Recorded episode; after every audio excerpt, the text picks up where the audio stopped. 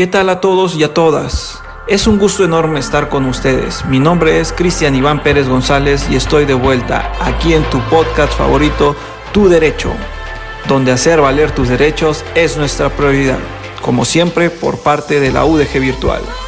Mi nombre es Hermelino Mendoza Merino y en esta ocasión nos solicitaron a través de las redes sociales que habláramos sobre los procedimientos de impugnación en el sector público. Con esto, de que hemos hablado mucho en los últimos meses, sobre materia de datos personales y a muchos de nuestros oyentes les surgieron diferentes dudas. Para tratar el tema, están conmigo algunos expertos.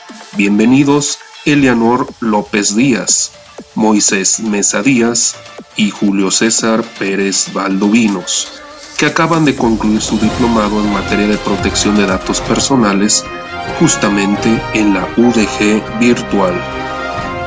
Cuéntanos, Eleanor, ¿qué pasa con esto de los recursos de revisión y recursos de inconformidad? Porque tengo entendido que de acuerdo al artículo 94 de la Ley General, el titular o su representante pueden interponer un recurso de revisión o de inconformidad ante el INAI o el organismo garante estatal, o bien ante la unidad de transparencia correspondiente. Así es, Cristian. Como bien dices, la Ley General de Protección de Datos Personales en posesión de sujetos obligados cita en su artículo 94 que el titular o su representante podrá interponer un recurso de revisión o, en su caso, un recurso de inconformidad ante el instituto o los organismos garantes según corresponda, o bien ante la unidad de transparencia. Justo como dice Eleanor, es importante comentar que cual sea el caso, recurso de revisión o de inconformidad estos pueden ser presentados por escrito libre en el domicilio del instituto o los organismos garantes, según corresponda, o en las oficinas habilitadas que al, efecto establezcan, por correo certificado con acuse de recibo, por formatos que al efecto emita el instituto o los organismos garantes, según corresponda, por los medios electrónicos que para tal fin se autoricen, o cualquier otro medio que al efecto establezca el instituto o los organismos garantes según corresponda. Es decir, tenemos diferentes medios para presentarlos. Todo depende de nuestras facilidades, que si me permites yo prefiero la entrega física, me da mayor certeza, pero en estos tiempos de pandemia es mejor por correo electrónico. Quiero entender que el instituto te notificará por el mismo medio que presentas el escrito, ¿cierto? Puede ser así, o si lo prefieres, puedes señalar uno distinto. En eso el instituto no tiene problema. El único requisito que se pide es que se pueda acreditar la identidad de los titulares. Esto se puede hacer por medio de identificación oficial, firma electrónica avanzada o algún mecanismo de autenticación autorizado por el instituto o los organismos garantes. Para el caso de los representantes legales, una carta poder simple es suficiente para las personas físicas y para las personas morales será mediante un instrumento público.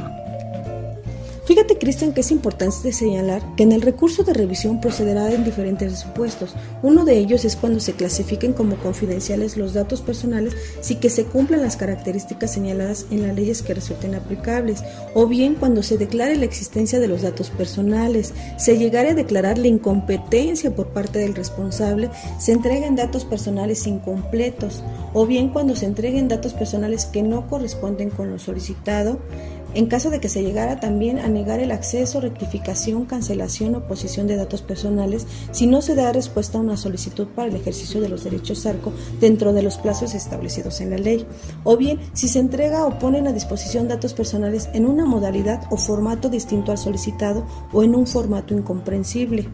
También uno de ellos es cuando el titular se inconforma con los costos de reproducción, envío o tiempos de entrega de los datos personales. También cuando se llegara a obstaculizar el ejercicio de los derechos ARCO a pesar de que fuera notificada la procedencia de los mismos. O, y por último se diera trámite a una solicitud para el ejercicio de los derechos ARCO y en todo aquello que dispongan las leyes. Ojo con esto, querido auditorio. Una vez agotado el recurso de revisión y no se está satisfecho con la resolución, el titular por sí mismo o a través de su representante podrá impugnar la resolución del recurso de revisión emitido por el organismo garante ante el instituto mediante el recurso de inconformidad el cual deberá ser interpuesto dentro de un plazo de 15 días contados a partir del siguiente a la fecha de la notificación de la resolución impugnada. Cabe señalar que no solo procede contra las resoluciones emitidas por los organismos garantes de las entidades federativas que clasifiquen los datos personales sin que se cumplan las características señaladas en las leyes que resulten aplicables, determinen la inexistencia de datos personales o declaren la negativa de datos personales, es decir, se entreguen datos personales incompletos, se entreguen datos personales que no correspondan con los solicitados, se niegue el acceso, rectificación, cancelación u oposición de los datos personales. Se entregue o ponga a disposición de datos personales en un formato incomprensible. El titular se inconforme con los costos de reproducción, envío o tiempos de entrega de los datos personales. O se oriente a un trámite específico que contravenga lo dispuesto por el artículo 54 de la Ley General. Y cuéntanos, Julio, ¿en qué sentido puede resolver el recurso de revisión el instituto? ¿Siempre es a favor del promovente? No siempre es como comentas. De acuerdo con el numeral 111, el instituto o los organismos garantes pueden sobreser o desechar el recurso cuando sea improcedente. Pueden confirmar la respuesta del responsable o, como tú señalas, puede revocar o modificar la respuesta del responsable. Asimismo, ordenar la entrega de los datos personales en caso de omisión del responsable. ¿Y en qué casos el recurso de revisión es improcedente? Conforme al artículo 112, en caso de que el titular lo presente de forma extemporánea, es decir, fuera del plazo de 15 días a partir del día siguiente en que el titular tenga conocimiento de la respuesta por parte del responsable, Asimismo, si el titular no acredita su personalidad o interés jurídico, si ese recurso ya fue objeto de otro que ya haya resuelto el instituto o los organismos garantes, cuando no se cumplan los requisitos para interponer el recurso de revisión que establece el numeral 104 que aquí expusimos, y cuando el recurso sea materia de un juicio tramitado ante un tribunal competente. De la misma forma, cuando el recurrente modifique o amplíe su petición, en el recurso de revisión, únicamente respecto de nuevos contenidos. ¿Y de qué forma el instituto o los organismos garantes pueden resolver ahora con relación al recurso de inconformidad? Fíjate, Hermelindo, que me gustaría comentarte que el instituto o los organismos garantes también pueden resolver el recurso de inconformidad en el mismo sentido que lo hacen con respecto al recurso de revisión. De la misma forma, en ambos medios de impugnación son iguales las causales de improcedencia. Aquí quiero resaltar esta parte que establece el artículo 144 de los lineamientos, donde nos menciona que el comisionado ponente deberá promover, privilegiar y buscar la conciliación entre el titular y responsable. Pero ¿cómo se hace esto? Sí, mira, la etapa de conciliación solo es posible cuando el titular y el responsable acuerdan someterse a este procedimiento y puede celebrarse de forma presencial, por medios remotos o locales de comunicación electrónica o cualquier otro medio que el comisionado ponente determine. Se deduce que el comisionado debe dejar constancia de la existencia de la conciliación para que pueda ser acreditada y que se deben observar los principios de voluntariedad, confidencialidad, neutralidad, imparcialidad, equidad, flexibilidad y economía. ¿O me equivoco? Estás en lo correcto. Incluso el artículo 145 nos dice que esta conciliación no será procedente cuando el titular sea menor de edad y se hubiese vulnerado algunos de sus derechos contemplados en la ley de los derechos de niñas, niños y adolescentes, a menos que el menor de edad cuente con representación legal debidamente acreditada.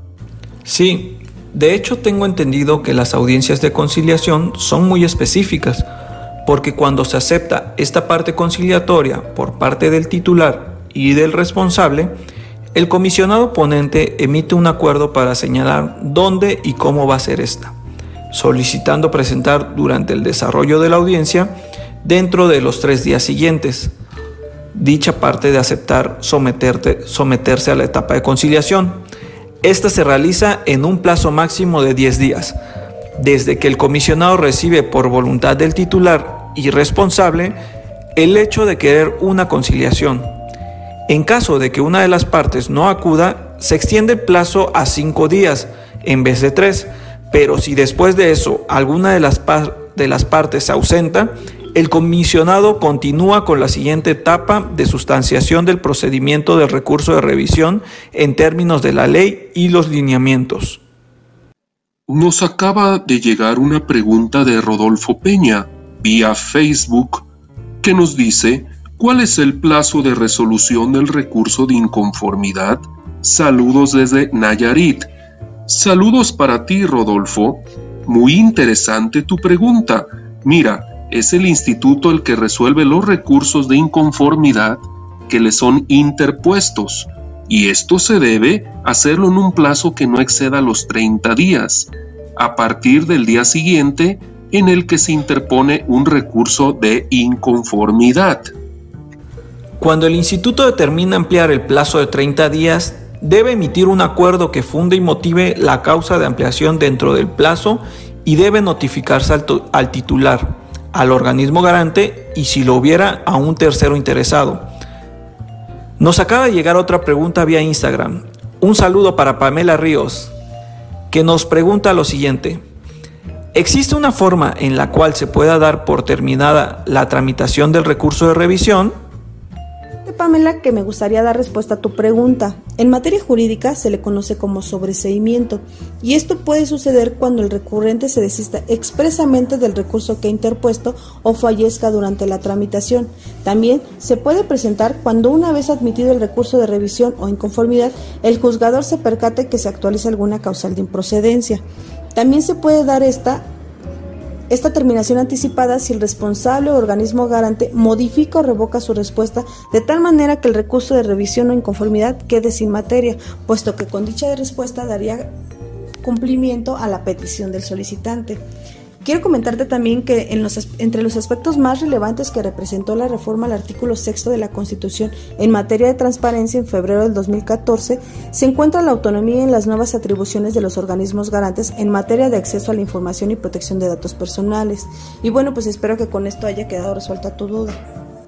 Desde que los derechos de acceso a la información y protección de datos personales comenzaron a penetrar en el entramado jurídico nacional, mucho se ha escrito y expuesto sobre diversos rubros que conforman su andamiaje, pero existe un tema de especial relevancia por su novedad en la protección de esos derechos, que no se ha abordado suficientemente y no se ha escrito en forma detallada, sobre la facultad de atracción del Instituto Nacional de Transparencia, Acceso a la Información y Protección de Datos Personales, INAI.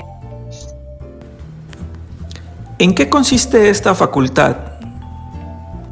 Pues bien, la facultad de atracción, aunque novedosa en la materia y para los organismos garantes, no es otra cosa más que la adopción de un recurso de revisión por parte del INAI, que de origen corresponde conocer a un organismo garante de alguna entidad federativa que trate como consecuencia el abandono excepcional del reparto ordinario de competencias que desde sede constitucional dispuso el constituyente, de manera que un recurso de revisión que originalmente corresponde conocer al organismo garante estatal correspondiente pasa a ser del conocimiento y resolución del INAI, a petición fundada y motivada de los organismos garantes o de oficio por el instituto.